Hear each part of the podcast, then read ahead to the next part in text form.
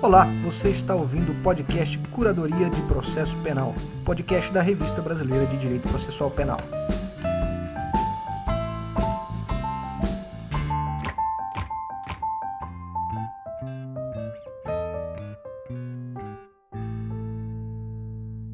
Olá, sejam muito bem-vindos, muito bem-vindas a mais um episódio do podcast da RBDPP. Eu sou o Rafael de Deus Garcia e aqui comigo hoje Bruno Milanês, editor da RBDPP, também advogado e professor, recebendo Ricardo Gleckner e Felipe Lazari, que publicaram na nossa revista o artigo A Transnacionalização da Corrupção e a Instrumentalização Política do Processo Penal. Muitos temas legais, bastante atuais e também polêmicos, para a gente poder ter uma conversa bastante legal aqui hoje, produtiva. Bom, antes de passar a palavra para o Bruno e para os convidados, o minuto do nosso patrocinador. O Tudo de Penal, do Caio Paiva. O Tudo de Penal é um projeto idealizado pelo professor Caio Paiva, que traz algumas ferramentas essenciais para quem se dedica ao estudo das ciências criminais e também para quem trabalha com o sistema de justiça criminal. E o que, que o curso oferece? Aulas com professores convidados, aulas com o próprio professor Caio Paiva, em um grupo de estudos em ciências criminais. Oferece também arquivos de jurisprudência penal comentada, modelos de petições para atuação na defesa criminal e um buscador de jurisprudência sobre direito penal, direito processual penal, execução penal, justiça criminal juvenil e também jurisprudência internacional de direitos humanos, com julgados resumidos e separados por assuntos. Conheça mais informações pelo site www.tudodepenal.com e acompanhe o Tudo de Penal no Instagram pelo perfil arroba, underline, tudo de penal.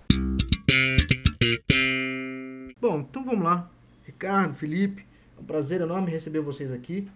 Peço para que vocês se apresentem e em seguida o Bruno pode começar a nossa conversa. Certíssimo. É, obrigado pelo convite. Queria agradecer tanto ao Rafael quanto ao Bruno por esse convite para poder fazer parte do podcast.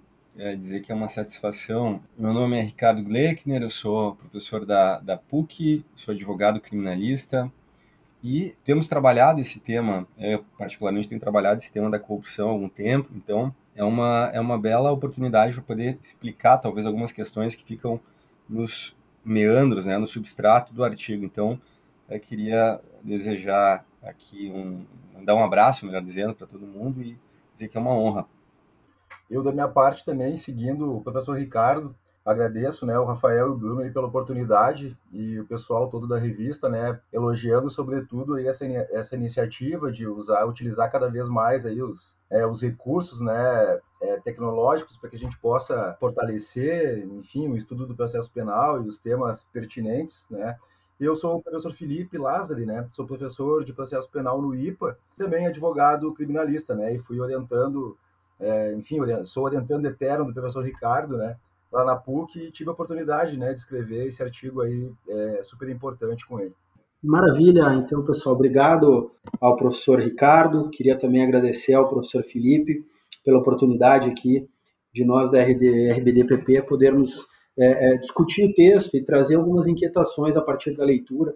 Tenho certeza que os nossos ouvintes aí também vão poder aproveitar um pouco mais o texto, né, ou a interpretação do texto a partir da própria visão dos autores.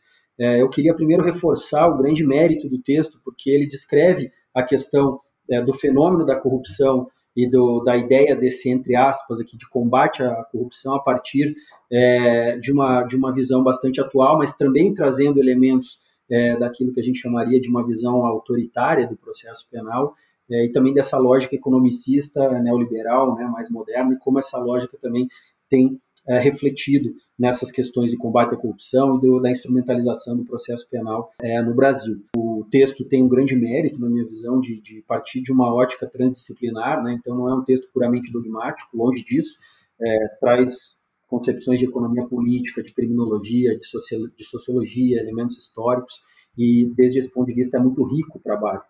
Eu, particularmente, identifico até um grande tripé nesse, nesse texto, né, que é, uh, na minha visão, pelo menos, e depois é, os, os, autores vão poder confirmar isso ou, ou não, né, é, que o texto trabalha exatamente com é, é esses elementos autoritários somados né, a, a, essa epistemologia neoliberal, de como isso se reflete tanto no combate à corrupção e como também na instrumentalização política do processo penal. É, desde esse ponto de vista, então, eu já até uh, gostaria de, de indagar né, para os autores e tentando pegar né, um gancho logo na parte inicial ali é, é, do, do, trabalho e perguntar para os autores, é, dentro do contexto né, de, do artigo proposto, como é que os discursos é, é, dessa ótica neoliberal e economicista eles refletem a forma como se concebe a ideia própria de corrupção, porque há uma questão semântica, né, de discussão aqui, de disputa sobre o que significa essa ideia de corrupção e de como isso é, influencia nesse, nessa concepção aqui, com todas as aspas, de combate à corrupção. Bruno, é boa, boa a, a, tua, a tua colocação e eu agradeço pelo, pelo elogio, principalmente em, em termos de interdisciplinaridade. Eu, particularmente, é, desde o meu mestrado, então isso já vai, vai, vai algum tempo, e acho que eu não vou nem, nem me referir a isso para também não indicar aqui a minha idade, mas é, de toda maneira, é, a, a, nós temos um, um, hábito, um hábito se poderia chamar talvez de, de moderno, de procurar traçar contornos e recortar, fragmentar o saber. E, e de fato, o que no Brasil se configura é, por muitos autores, né? então eu faço parte de uma já talvez de uma geração que já é, ocupou o espaço da crítica por gente que veio antes, muito importante, como o professor Jacinto, é, Auri, Alexandre Moraes da Rosa. Então eu sigo essa, eu sou de uma geração posterior aí que, que caminho foi feito muito por conta, todos esses autores que eu estou citando, eles são autores que pensam o processo penal de certa maneira, de forma completamente é, avessa ao dogmatismo. Né? São, não é só uma escola crítica de processo, mas é uma escola crítica que é parte de um, uma tentativa de compreensão mais horizontalizada do processo penal.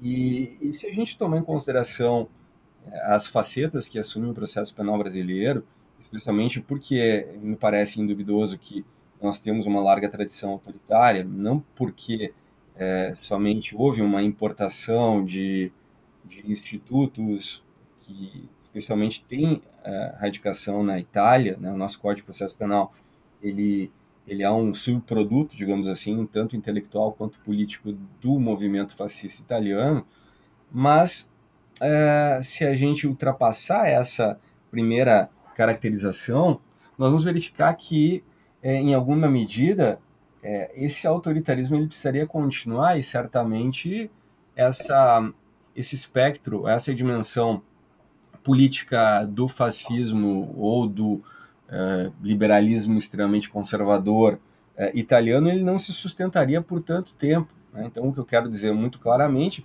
é que o autoritarismo ele não, não, não poderia assumir ou manter as mesmas feições que ele tinha na década de 30 e 40.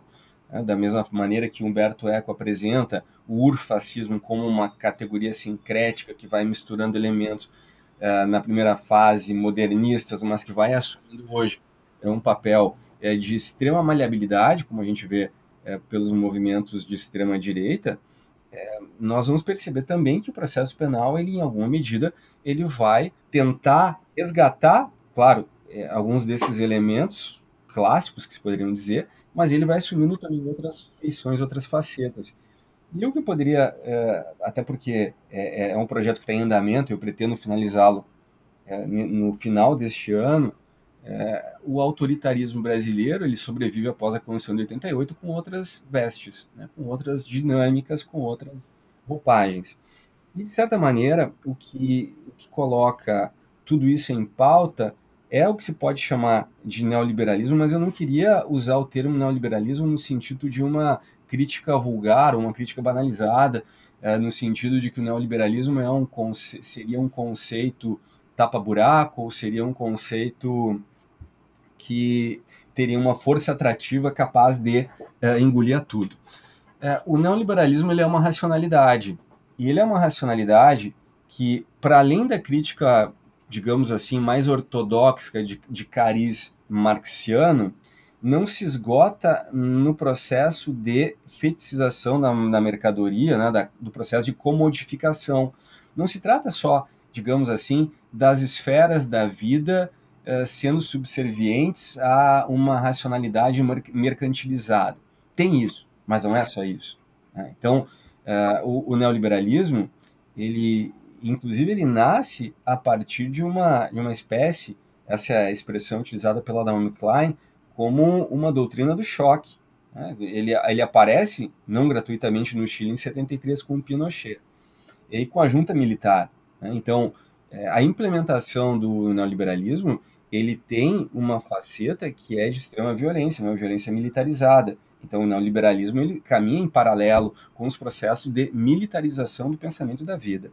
Em segundo aspecto, é, o neoliberalismo enquanto racionalidade, essa é uma tese desenvolvida primeiramente pelo, pelo próprio Michel Foucault, é, no nascimento da biopolítica, né, no final da década de 70, e que foi mais é, de perto atualizada pelo é, Dardot e Laval, num livro chamado A Nova, A Nova Razão do Mundo, ela é, uma, é, é, é de uma racionalidade na qual é, se colocaria a concorrência em todos os níveis de vida. Se nós começarmos a traçar, especialmente a gênese do neoliberalismo ou a disseminação do, do, pensamento neoliberal no mundo, ele ganha força especialmente com um texto que é do, do autor chamado Friedrich von Hayek, chamado Caminho da Servidão. Ele foi uma espécie de um opúsculo, né? ele, não tem, ele não tem solidez teórica, ele não tem nenhum tipo de é, compostura é, epistêmica, histórica, ele é um ele é um que foi mesmo, né? Ele foi disseminado através do Reader's Digest no, no nos Estados Unidos, é um almanac. Então ele é um, ele é um almanac que é, aparenta, de certa maneira, uma aura de é, é, acadêmica, coisa que não é. Ele é um, um livro é, bastante politizado. E ali, Bruno, ele, ele faz uma, uma, uma diferenciação é, fundamental, fundamental. Ele vai dizer, com todas as letras, que o inimigo do totalitarismo, então, pensando nos movimentos é, totalitários do século 20, especialmente tomando o stalinismo e tomando o nacionalsocialismo, que foram investigados mais a fundo pela, pela Hannah Arendt e com diversas críticas que se poderiam fazer à forma com a qual ela enquadra esse fenômeno, mas, seja como for, o inimigo do totalitarismo não seria a democracia, e sim o liberalismo. Daí uma certo, um certo divórcio entre liberalismo e democracia que poderia, como foi ao fim comprovado pelo próprio Hayek numa entrevista no jornal O Mercúrio, que é um jornal chileno, à época do, do Pinochet, ele vai dizer que é perfeitamente possível a combinação de democracia com autoritarismo. Ele faz uma, uma espécie de diferenciação entre autoritarismo e totalitarismo, salientando a possibilidade de eh, a democracia ser gerida por um regime autoritário. E com isso, esse divórcio entre democracia e autoritarismo tinha e tem como alvo fundamental o que o Hayek denominava como excesso de é, democracia, e que fica muito bem caracterizada numa, num relatório da Comissão Trilateral, um, é um livro que foi financiado por, especialmente pelo FMI, por, por outros organismos internacionais, e que é, estabelece a crise de governabilidade democrática, salientando que é, isso é, de uma forma muito subliminar, a incompatibilidade entre democracia e neoliberalismo, com a prevalência com aquilo que nós já estamos a identificar como o pós-democrático. Né? O professor Rubens Casara, com muita propriedade, fala disso, seguindo de perto o Colin Crouch. Então, é, falar de neoliberalismo não é, não é falar exatamente de feições né, tão somente residentes no campo econômico, mas é, sem sombra de dúvida, falar de um pensamento antidemocrático. Uh, neoliberalismo e democracia são conceitos antitéticos, eles jamais vão poder uh, habitar o mesmo espaço-tempo. E, claro, vemos hoje um fenômeno de enfraquecimento das democracias, do fim da democracia, como dizia aí o, o Ziblatt e o Levitsky, não é? Então, é, para falar de processo penal, nós estamos falando de, uma, de um instrumento que no Brasil se consolidou de maneira antidemocrática, antiliberal, como foi o nosso Código de Processo Penal, e nós vamos ver, talvez com algum assento específico na Operação Lava Jato, como esse neoliberalismo processual penal, o neoliberalismo transportado ao processo penal, através de uma série de artifícios, eh, alguns retóricos, alguns institucionais, deu margem à, à possibilidade de se manter o velho autoritarismo clássico é, que vinha da década de 30 da Itália, com outros aspectos. E o nome é, é, não é gratuito, né? combate à corrupção, né? é uma linguagem militar. Né? Combate, se combate, se combate inimigos. Né?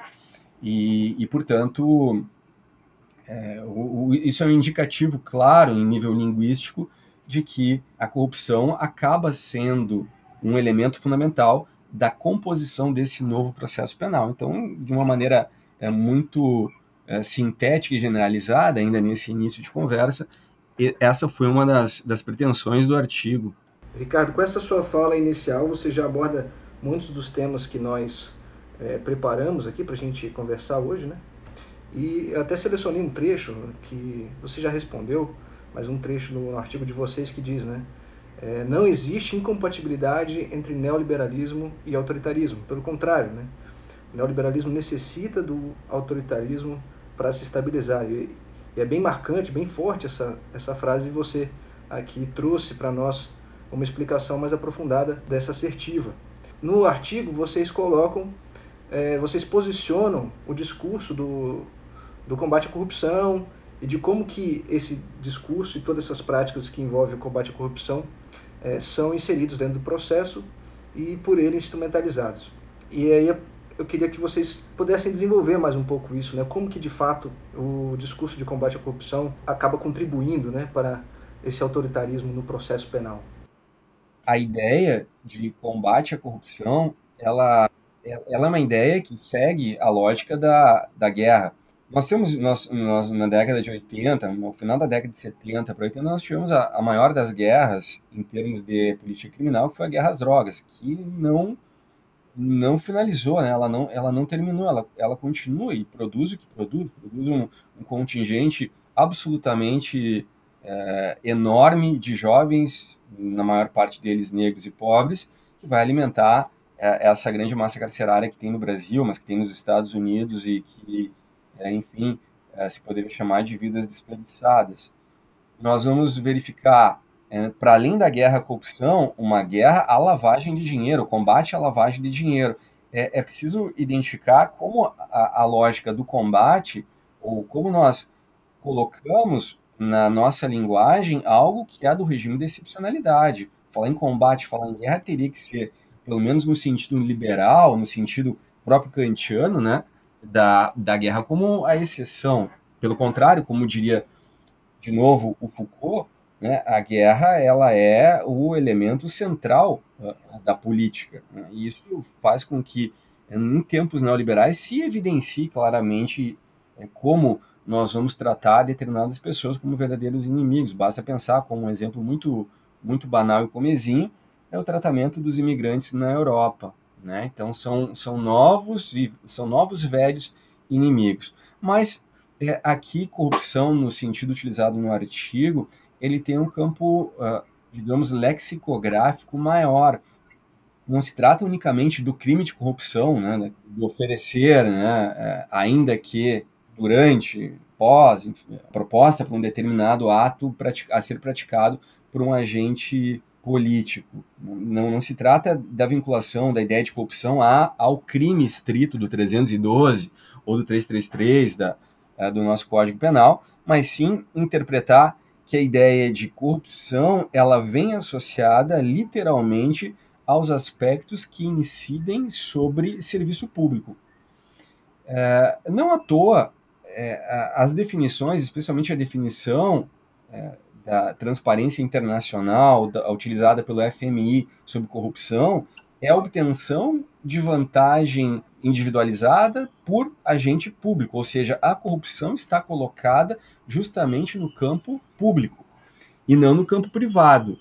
É, o próprio o próprio Gessé Souza aqui no Brasil, é, através dos seus últimos livros, fez já uma uma espécie de crítica em relação à ideia de demonização do espaço público, é, do qual a, a Lava Jato faz parte, de como também o discurso anticorrupção ele tem é, ao fim e ao cabo, uma solução, ele apresenta uma solução que, além do processo penal, ele, ele se coloca no campo mais bem político, que é, é uma solução simplória, que seria a redução é, do tamanho do Estado como a medida mais correta para se acabar a corrupção. Isso é um texto, por exemplo, do Gary Becker, né? o Gary Becker que é um dos grandes intelectuais da escola de Chicago. Ora, é, se essa é a plataforma na qual nós nos locomovemos, nós temos, primeiro momento, uma proposta de concepção de Estado que está por detrás de todas as estratégias vinculadas à ideia de corrupção. E a corrupção, ela vai também, ainda no sentido político, é, está muito relacionada a diversos aspectos que se tem chamado de lawfare ou judicialização de política, da política, especialmente pela perseguição a, a políticos por determinadas é, políticas públicas que são implementadas.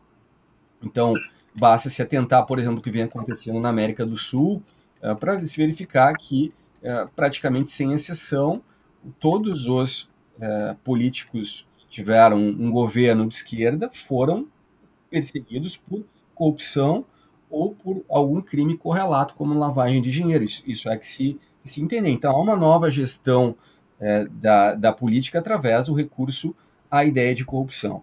Segundo aspecto, terceiro aspecto político é, muito importante, significa dizer que na década de 70, mais especialmente na década, no, nos anos de 71 ou 72, salvo engano meu aqui, há um discurso do Salvador Allende, claro, ainda antes do, antes do golpe, né, no Chile, o Allende faz uma, um discurso na, na ONU salientando, né, para ele a corrupção, né, nesse discurso, a corrupção era nada mais do que a interferência das corporações na política. E esse discurso, essa tese, digamos assim, a corrente chilena representada pelo Allende, ela é perdedora, né, porque os Estados Unidos, por conta de uma de uma de um modelo legislativo se chama F, FTPA, que é a, a lei de combate à corrupção praticada por agente americano no estrangeiro, ela colocaria, ela foi a primeira, ela foi a primeira legislação em nível mundial a punir uh, agentes norte-americanos que praticassem o crime de corrupção de funcionário público estrangeiro.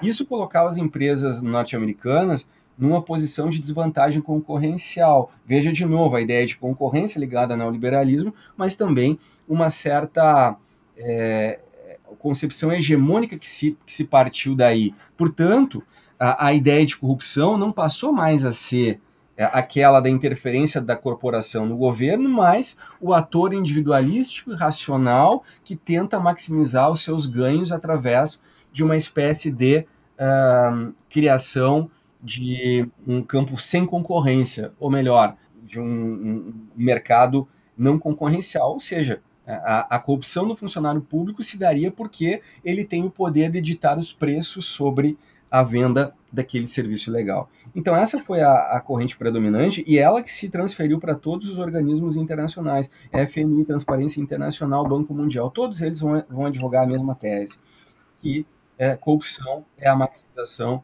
de um lucro. E todos também, os grandes ou considerados grandes intérpretes ou pesquisadores da corrupção, vão partir desse paradigma que é um paradigma individualístico, que é exatamente, ou chamada teoria neo-institucionalista de corrupção, que é exatamente a linha é, da escola de Chicago, que pensa, é, de uma maneira geral, o ator racional, homo econômicos, em nível micro e não em nível macro. Né?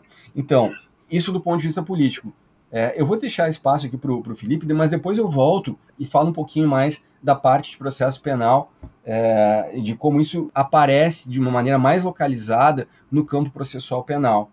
Felipe, eu só, eu só vou pegar o gancho do, do professor Ricardo aqui, porque a gente tinha uma, uma indagação, é, e daí já passo a palavra para o Felipe também para aproveitar essa parte final do texto, que para nós foi uma parte, essa parte é, é, o final do item 3 né, do, do, do, artigo, que é bem interessante, porque o artigo demonstra que há, há, há uma disputa semântica em torno do conceito de corrupção, né? Então, é, até a década de 70, ali mais ou menos como o Ricardo falou, a corrupção pensada como uma ingerência indevida das corporações no setor é, é, é, público, e, e, esse não é o discurso, até no texto isso está dito, né, que é um, é um conceito até mais amplo de corrupção, mas esse conceito ele não acaba não sendo, né, na, na, na, disputa geopolítica, por assim dizer, não acaba sendo o conceito vencedor. O conceito vencedor, o conceito hegemônico predominante é, é, é, é o conceito de, de corrupção é, voltado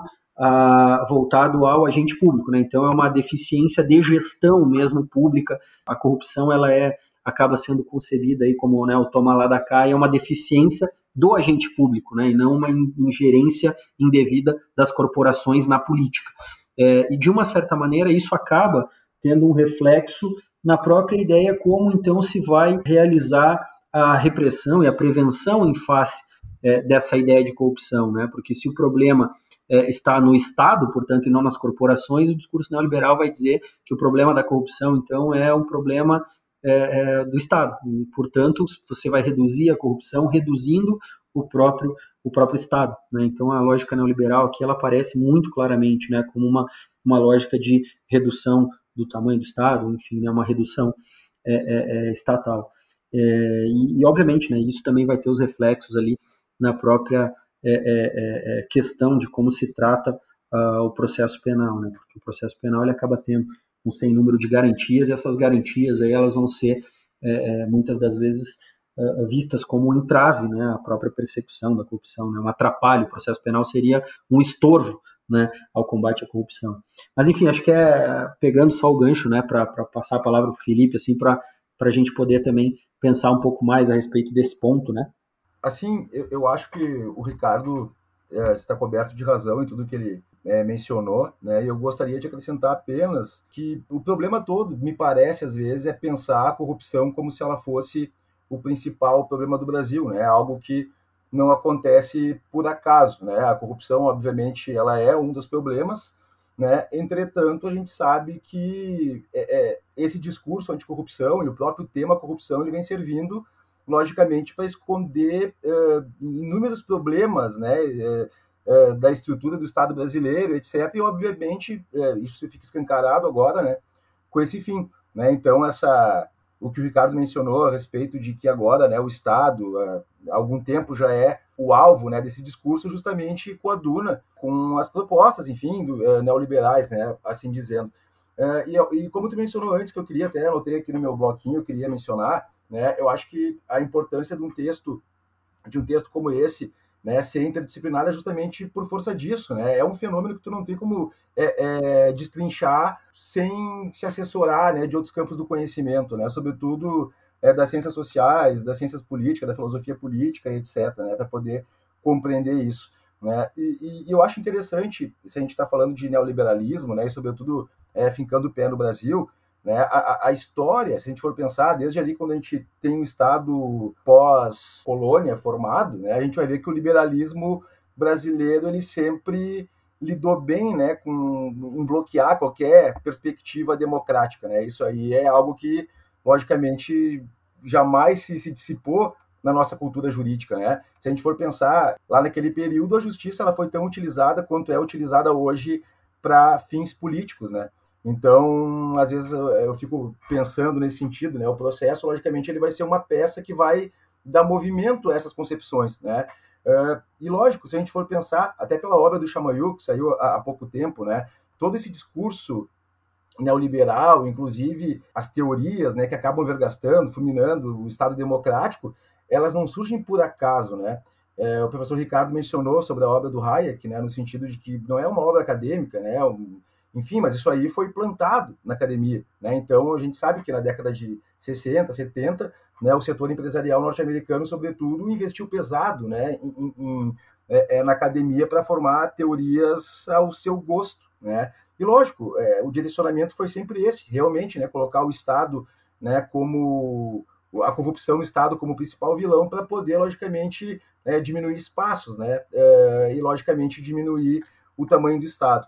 E eu também acho que é, pensar o problema da corrupção sob uma ótica é, jurídica, ela é muito pobre, né? Até porque a gente acaba, é, fica difícil de conseguir, às vezes, é, é, pelo um trabalho estritamente jurídico, combater a visão é, que dá aso aí à, guerra à corrupção. Eu recentemente eu li dois livros, né? Um é as novas medidas contra a corrupção, que, é, da, da, da, editora da FGV, né? E o outro que é combate à corrupção na visão do Ministério Público, né? Então fica bem claro, antes acho que tu tinha mencionado, né? É, é, fica bem claro, primeiro, né, que as políticas que eles é, é, propõem dificilmente vão resolver o problema do modo como ele é, é, posto, né? E mais do que isso, ali fica bem claro que esse discurso todo ele é influenciado por um discurso muito maior, né? Que é o discurso que transita aí em nível internacional e que cujo fim, logicamente, é reduzir o tamanho do Estado. Né? Então, eu penso que não tem como pensar a, a corrupção pelo um prisma somente jurídico, né? Às vezes tentar é, compreender o problema da corrupção somente por alguns, é, pelo autoritarismo do processo penal brasileiro, que sempre é, é, o processo penal brasileiro sempre foi autoritário, sempre se prestou né, para fins, fins políticos, isso aí ficou bem claro agora né, por, é, por, força da Lava Jato, sobretudo.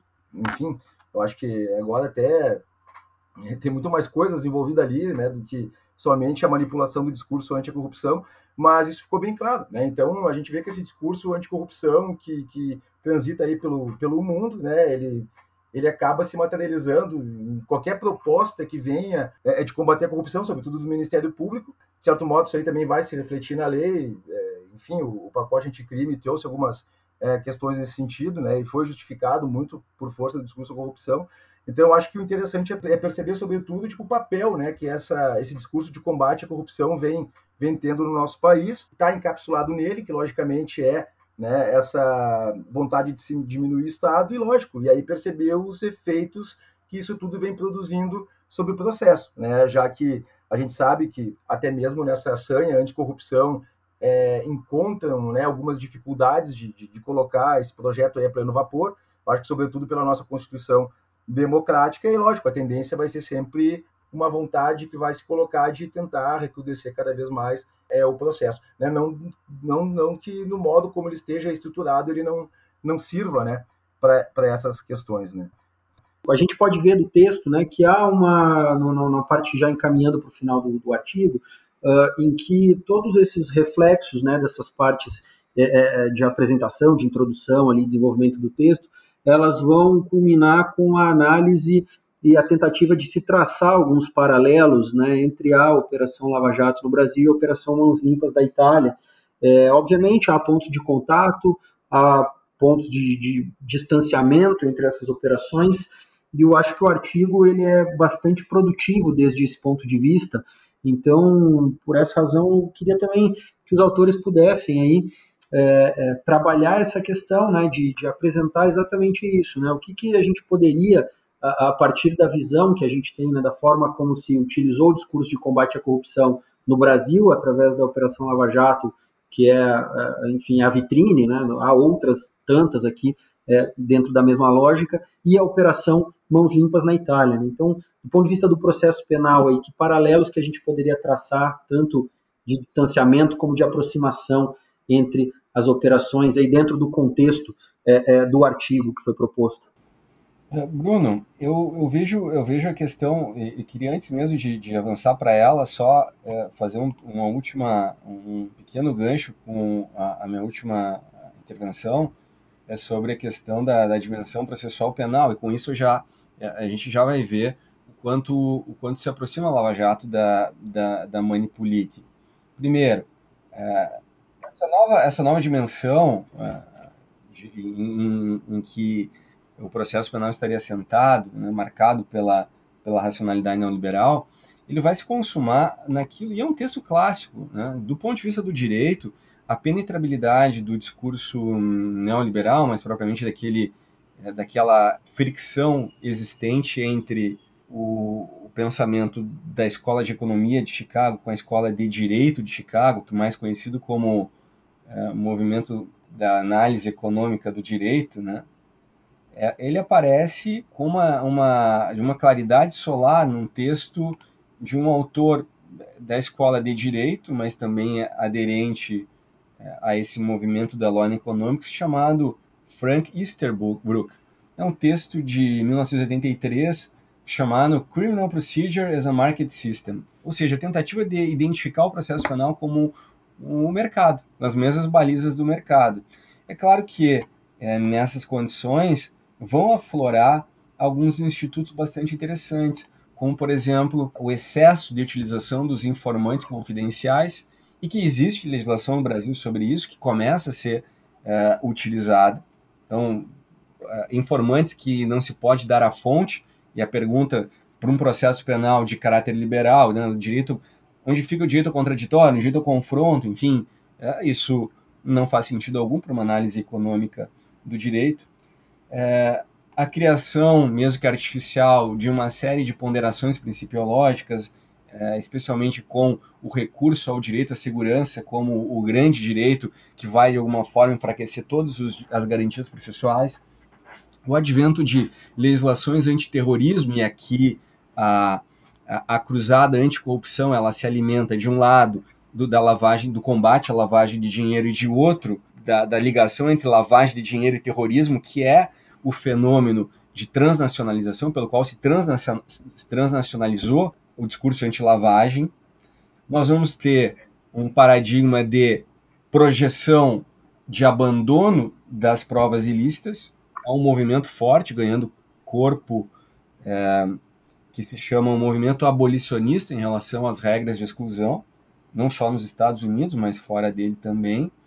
Nós vamos perceber o que talvez seja o mais mais visível a olho nu dessas expressões, que é o advento de uma justiça negocial, o plea bargaining como é, a regra, é, o ordinário da justiça criminal. Essas são apenas algumas expressões que vão assumir esse, esse modelo neoliberal de processo penal. Agora, no que tange especificamente a, aos paralelos entre a Manipulite e a Lava Jato, nós vamos verificar é, o que é um tronco em comum que é o predomínio eh, ou é, a organização de um processo penal com uma nítida supremacia da fase de investigação sobre o processo. Ora, a, a, o, o, mecanismo que no Brasil se chamou de colaboração premiada e que na Itália ficou conhecido como pentitismo, né, la, la chiamata di correo, ou seja, a, a chamamento, né, uma espécie de chamamento ao processo do, do réu, né, do denunciado, ela é, é foi a base de multiplicação das, das denúncias e das acusações, né, numa, numa espécie de colaboracionismo perene. É, o, o, professor Sérgio Mocha, né, num, texto chamado La Perene Emergência, ele é, é categórico em dizer que a, a Manipulite ela deturpou toda a estrutura processual. Mas ao mesmo tempo que, que nós vamos verificar essa certa prevalência da investigação preliminar sobre eh, a judicial e com todos os problemas que isso implica, especialmente para as garantias que, de certa forma, não são aplicadas nesse em terreno processual, nós vamos encontrar é, estabelecido uma dinâmica também é, de diferenciação, porque se de alguma maneira a operação Mãos Limpas na Itália ela lidou com uma reversão de um código acusatório, portanto, a mãos limpas, ela sepultou eh, naquele momento, depois houve a, re, a, a regressão ao, ao, sistema acusatório, mas é, esse período de excepcionalidade é, fulminou com as garantias que haviam sido colocadas recentemente em vigor a partir do Código de Processo Penal italiano de 89. As, as sentenças 24, 254 255, que são as sentenças que, de, que a Corte Constitucional Italiana vai declarar como, como válidas as obtenções e, e, e, utilizações de provas na fase de investigação preliminar fora das grelhas do contraditório, elas foram postas em 92. Então, três anos depois do Código de Processo Penal, nós temos o retorno ao velho inquisitório. Por quê? Por conta da, do combate à corrupção. Então, também há uma, uma certa é, espécie de, de, de, retomada né, do, do, daquilo que o Amodil, com muita ironia, chamou de garantismo inquisitório.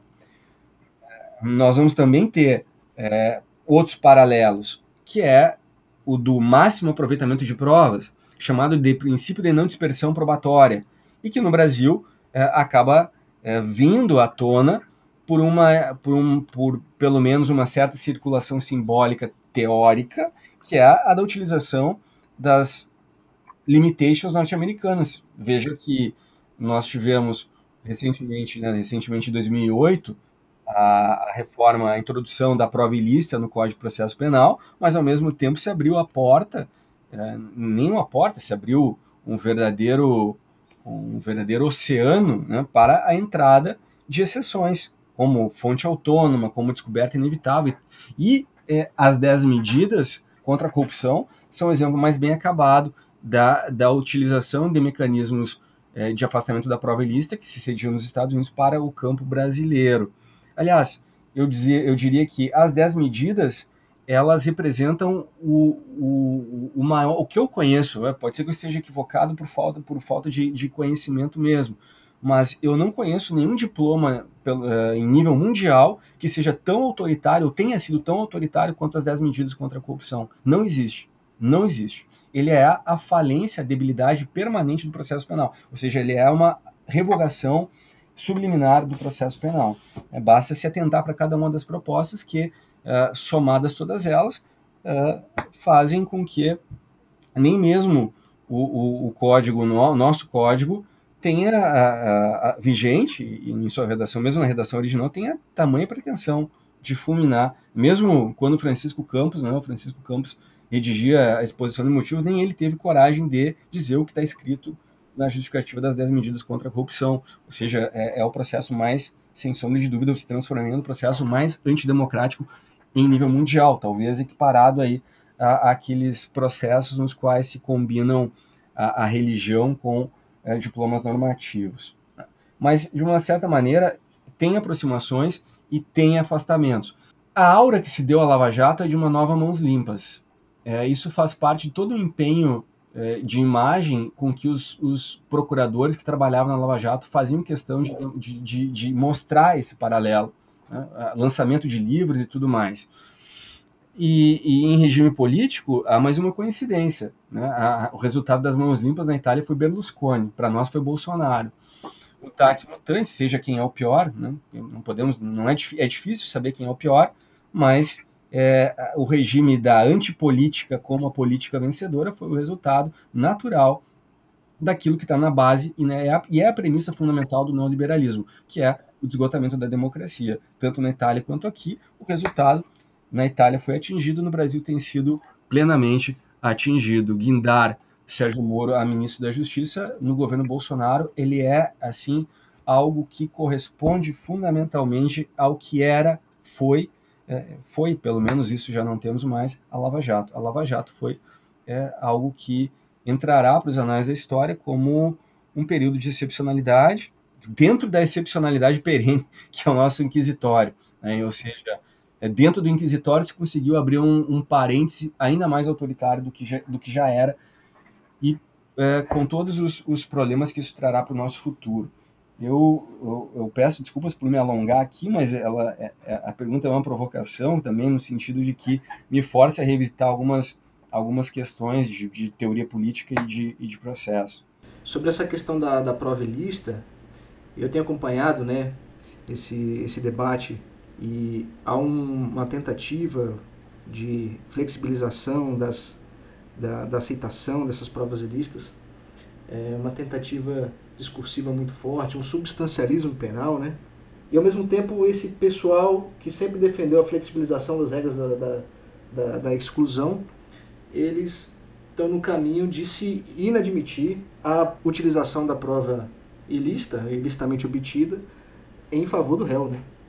E é curioso, porque isso tem também essa lógica autoritária de presunção de legitimidade quase que absoluta das, das, das ações estatais, uma burocracia infalível, ao mesmo tempo de um substancialismo inquisitório desproporcional e qualquer tipo de presunção de inocência, um resquício de presunção de inocência, própria produção da prova por parte do réu no processo fica questionada, né? É escancarado, assim. E tem uma diferença que eu acho interessante se apontar, porque ainda que tenha esse debate lá nos Estados Unidos, e esse debate lá é forte sobre a regra da exclusão e tudo mais, mas a regra da exclusão é uma construção doutrinária, é, jurisprudencial, que você pode dizer que é uma consequência lógica lá da Constituição Americana, da Quarta Emenda, enfim, mas aqui não, é positivada com muita clareza. Né? Aqui é uma norma constitucional e uma norma legal muito claramente estabelecida. Né? Mas é, nós estamos gravando este episódio em 12 de fevereiro e nessa semana passadas nós tivemos desdobramentos aí da, da operação spoofing, né? E que várias conversas dos procuradores foram saíram à tona e nós ficamos sabendo de mais elementos aí dos bastidores da operação Lava Jato. E um fato assim me chamou bastante atenção, que é a, a facilidade de, de, de trânsito que os procuradores, essas autoridades estatais do, do Ministério Público e do Judiciário têm com outras instâncias, né, tanto econômicas quanto midiáticas. Assim. Eu queria saber de vocês se vocês têm alguma palavra sobre isso, assim, como é que isso se opera efetivamente na prática, como é que isso se manifesta, é, como é que, o que, que isso é permitido, que nome que a gente pode dar a isso, esse tipo de, de participação extra-autos, como que a gente pode conceituar isso? E de que forma isso pode afetar o processo? É, eu, sobre é, a Mãos Limpas e, e, a Lava Jato, eu só queria é, mencionar que é, eu vejo que uma operação, né, é, um mega processo desses e, sobretudo, muito explorado né, pela, pela mídia, é, não tem como não produzir efeitos, né, tanto no campo político quanto no campo é, do processo, né, já que é, essas, é, essas operações são decididas no processo. O Ricardo lembrou bem né, que é, as, a Mãos Limpas na Itália ela culminou no Berlusconi, né, e, e aqui a gente teve com a Lava Jato, é, logicamente, foi fundamental para a eleição do Jair Bolsonaro, né. Eu ainda, pessoalmente, prefiro a democracia do aplauso, né, do que é, a, a extrema direita no poder, né. É, então eu vejo que aqui, logicamente, talvez a gente tenha tido uma sorte é, é pior que os italianos, pelo menos no, no, campo político. Entretanto, no campo do processo, a gente vê desdobramentos muito semelhantes, alguns até que o professor Ricardo é, é, mencionou, né? Uh, porque isso aí, obviamente, vai culminar é, na supressão e relativização de, de garantias, né? Isso está ficando bem claro nessa luta em torno aí da, da aceitação da prova da prova ilícita. Né? E eu também queria até complementar, o professor Ricardo falou das 10 medidas, né? É, eu acho que as 10 medidas é, é, é, tão autoritário que chega a configurar o fim do processo, né? Como a gente conhece, um processo de, um processo de ou como a gente deseja, um processo de, de partes, etc., né? Porque se todas as medidas sugeridas ali no, no, campo do processo elas fossem implementadas, né? O processo ele viraria mais do que nunca em um procedimento burocrático apenas para é, é, enfim, para não, é, não, não, não, colocar alguém numa, numa prisão sem ter um registro, né? Porque processo mesmo de parte ele ficaria completamente extinto, extinto né? E, e, a questão, a Lava Jato, como tu bem falou agora, ela já me faz pensar muitas coisas, né? A primeira é óbvio, né? Ela vai produzir efeitos, né, sobre a, a, o processo na medida que vai influenciar o legislador.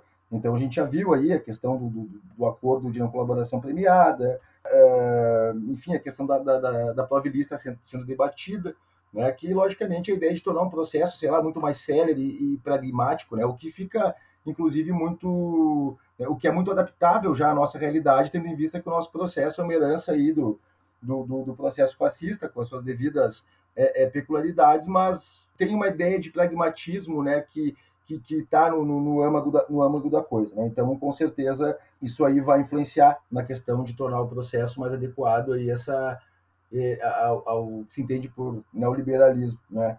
Ah, entretanto, eu creio que a Lava Jato, sobretudo com as, com as revelações aí da, da Operação Spoofing, né, que é o que é, é, tu mencionou, e lógico, né, essa dinâmica que a gente viu na Lava Jato, é, em muitos processos que tramitam aí, até mesmo em comarcas do interior, aqui do Rio Grande do Sul, por exemplo, que tratam de, sei lá, facções criminosas envolvidas com, com, com, tráfico é, de drogas, tráfico de armas, a gente vê uma, uma, uma dinâmica muito semelhante, né? O promotor trabalha junto com o magistrado e os dois trabalham ali há 20 anos e todos sabem o que acontece ali, os expedientes investigativos que tramitam ali, etc, né? Mas é, a Lava Jato, acho que fora a perspectiva né, de, é, é, de fazer, é, como eu posso dizer, de corresponder né, aos, aos, aos valores neoliberais, etc., eu acho que ali a gente tem algumas coisas mais complicadas, né? sobretudo uma, uma tentativa meio que criminosa mesmo de, de ocupar espaços políticos etc. Né? Porque se tudo é, é, o que foi revelado aí com a, com a operação spoofing é, é, verdade, né? Aquilo ali é muito mais do que uma simples influência global de, em termos de, de é, influência do projeto neoliberal, né? A gente tem uma, uma situação ali um pouco mais grave, enfim, que a gente não sabe é, como vai, como ela vai terminar. Né? Então, acho que isso aí a gente precisa precisa pensar também. Mas com certeza, né? É, voltando ao início para encerrar, né? Eu acredito que algumas heranças desse de todo esse processo aí criado pela Lava Jato ou em torno da Lava Jato, elas tendem a se já, já estão se consolidando na jurisprudência, né? Alguma coisa apareceu também na última reforma da legislação, mas eu acho que tende a reforçar sim né, essa, essa influência neoliberal sobre o, sobre o processo. É, o, Felipe, o Felipe lembra bem que é, essa, essa operação, ela talvez ela tenha colocado é, às claras algo que integra o imaginário popular. É, não, é, não, é, não é incomum a, a, acusados, isso eu falo por experiência da advocacia, que suspeitam que o promotor não gosta dele, suspeitam que o promotor tem alguma relação com o juiz, enfim. Isso, obviamente, que, que eu não estou aqui querendo generalizar o que aconteceu na Lava Jato, porque é muito grave. O que aconteceu na Lava Jato foi gravíssimo. Mas é, a falta de, de transparência, para usar um termo aqui que é muito que é muito caro, a dinâmica da corrupção, né, da transparência como um dos elementos capazes de fazer reduzir os índices de corrupção nos países, essa ausência de transparência no poder judiciário, ela faz com que é, as pessoas em geral, os jurisdicionalizados, tenham sempre é, uma quase que teoria conspiratória. E, ela, e, e o que aconteceu no, na, na, Lava Jato vem a, a, alimentar ainda mais essa, essa dinâmica de não confiabilidade, né? de, de não apenas da imparcialidade como um, uma situação ontológica, poderia dizer assim, não um status ontológico, mas também a imparcialidade corresponde a uma estética, é uma estética de justiça imparcial, coisa que restou ainda mais comprometida a partir dessa, dessa situação. O que se tem ali, pelo menos aquilo que eu, eu não tive acesso a todas as mensagens e, e, mesmo aquelas mensagens que estão hoje circulando na internet, elas ainda talvez correspondam a um pequeno, né, algo muito pequeno diante do, do todo. Mas seja como for, elas são suficientes para demonstrar que é, a persecução penal é, estabelecida no âmbito da Lava Jato, e eu não, eu não tenho muita dúvida de que, embora se esteja discutindo isso na questão da defesa do ex-presidente Lula, ela não está circunscrita uh, exclusivamente a, ao caso dele. Né? É, é, é, muito provável que isso tenha acontecido em outras e mais outras uh, fases dessa operação. E isso é importante de se determinar porque é, é, é, muito provável que a contaminação, isso tem que ficar muito claro para se ver o nível é, de, de é, corruptibilidade das formas, né? Então é uma, é uma operação de combate à corrupção que se baseou na corrupção das formas processuais. Né? Então é, é um deslocamento da, de, uma, de uma corrupção por outra, do quid pro quo. Né? De, de, em virtude de um determinado valor se, se é, colocam água abaixo outros tantos. de certa maneira, essas mensagens são capazes de estabelecer índices ainda, talvez ainda mais problemáticos né, em relação ao que de fato ocorreu, como ocorriam essas relações. Me parece que, de um primeiro, de um, primeiro momento, é, é, uma questão de republicanismo, que no Brasil, infelizmente, é, pessoas que detêm cargos públicos não agem em consonância enquanto tal, né? motivados por valores outros que não a, a do próprio cara. É, isso existe em todos os países, mas é, falo aqui particularmente do Brasil, isso é muito, muito importante ser dito.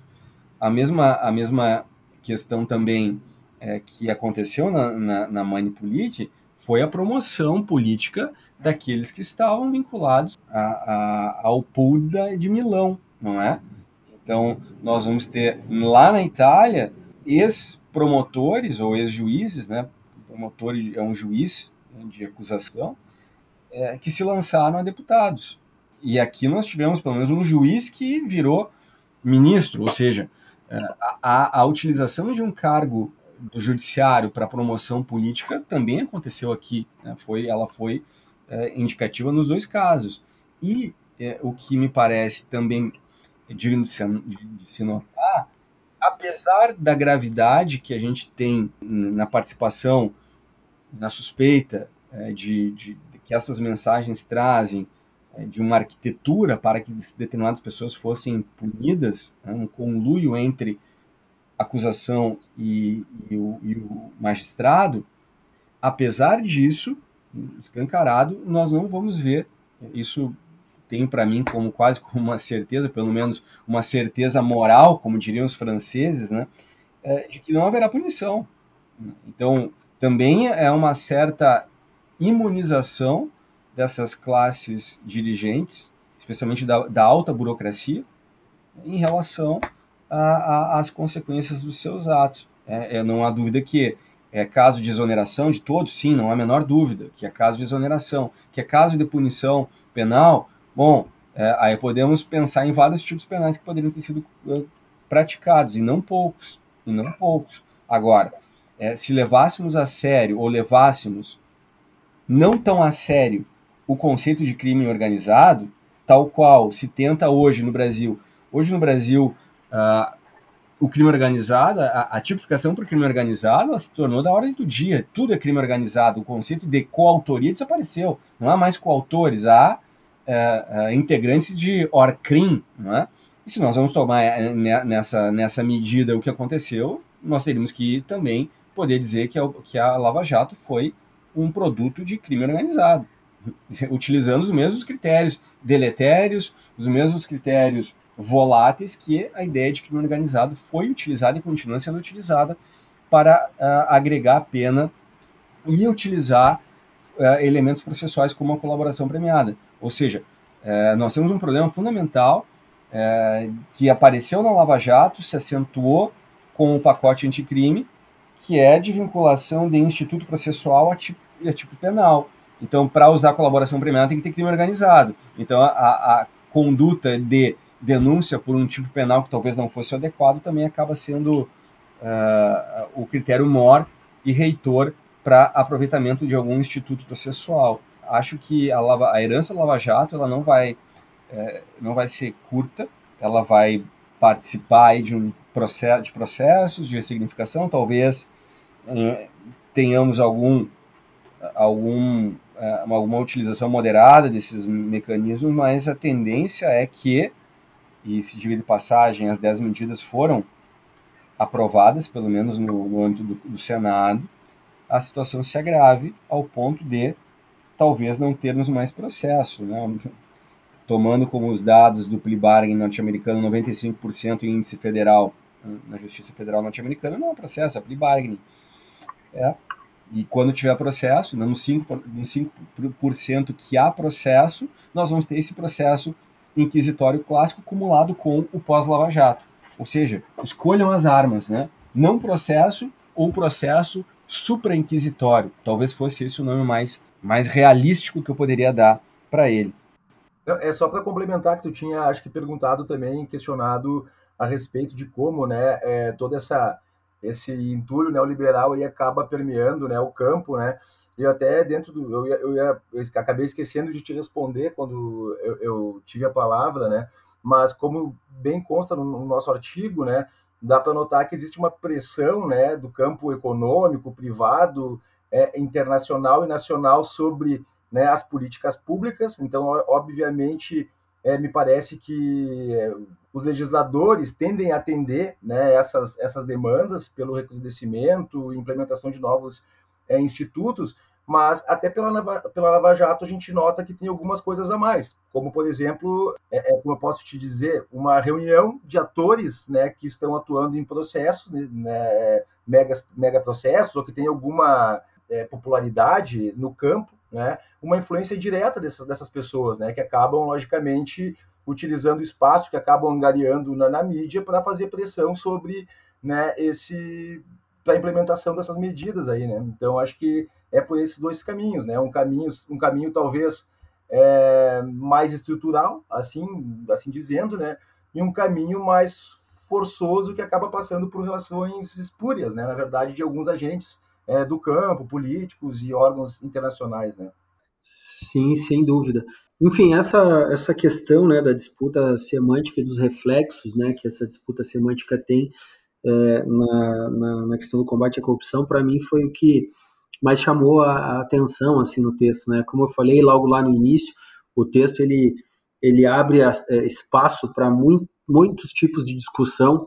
Essa questão da, da forma como se concebe também a instrumentalização do processo penal num regime autoritário e depois num regime autoritário mais neoliberal, né, é alguma coisa interessante também. Essas discussões também a respeito da, do neoliberalismo como epistemologia, né, o Ricardo ele vai mencionar, né, não é só uma questão de, de, de lógica econômica, né, mas é uma, uma, questão um pouco maior, é uma epistemologia mesmo, que vai é, se espraiar para vários campos do conhecimento, para vários tipos de práticas, né, e no processo penal isso acaba gerando aí uma redução de garantias, né? Do mesmo jeito que o combate à corrupção, do ponto de vista político, ele vai representar uma diminuição do Estado, a gente pode assim dizer, ou pelo menos a solução que se preconiza é essa. É, no processo penal, o combate à corrupção ele vai se dar mediante a redução das garantias, né? até um determinado momento em que talvez não sobre nenhuma, como o Ricardo falou, né? É um processo superinquisitório ou uh, um acordo de colaboração dentro, enfim, né, dos marcos em que a gente tem aí, né, com, com prisões para que se force a colaboração, é, com exacerbação de pena para quem não colabora, enfim, com incentivos mil para que efetivamente o processo não seja mais aquele entrave que esse discurso propugna que é, né? É, esse mesmo juiz da Lava Jato chegou a escrever um texto o, o, título do texto é muito interessante, né? O título é O Problema é o Processo. Então, se imagine, né, quem é que quer ser julgado por um juiz que acha que o próprio processo e as garantias processuais são um problema. então, fica um pouco difícil de a gente construir democracia, e principalmente democracia processual, num contexto como esse. Né? Acho que talvez é, é, esse seja o, o, o, a, grande, a grande notícia, né? que não é uma notícia nada boa, é, é, pelo contrário, é uma notícia muito pessimista, em que pese talvez ela seja realista, que acaba ficando para nós. Né? Então, pessoal, queria agradecer demais aí a participação do Bruno, que é da casa, me ajudou bastante aí com esse roteiro. E foi um prazer enorme receber vocês. E deixo aí um espaço para vocês, um espaço breve, fiquem à vontade é, para vocês é, falarem o que der na telha, para falarem o jabá, quer vender livro, quer vender curso, quer vender palestra, enfim, só não pode fazer propaganda de escritório de advocacia, né? mas o resto está liberado.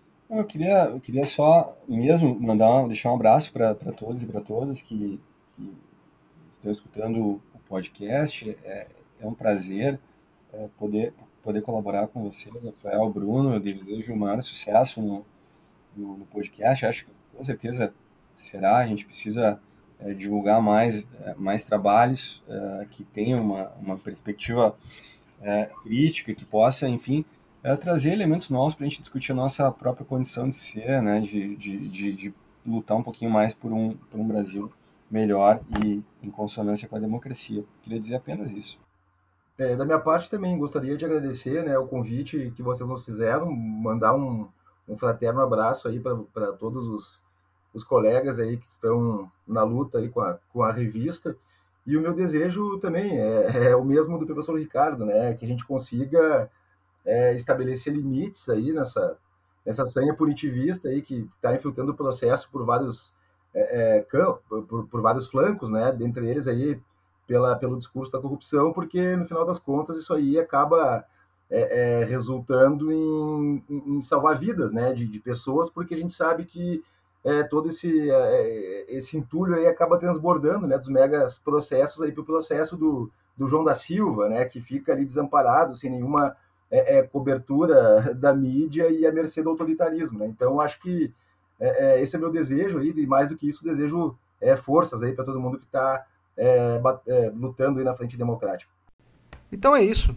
Obrigado, Bruno. Obrigado, Felipe. Obrigado, Ricardo. E você que chegou até aqui, lembrou de alguém ouvindo este episódio? Manda para essa pessoa. Ela vai gostar de ser lembrada e você vai estar compartilhando um excelente material. Assim você ajuda a gente também. Vinheta.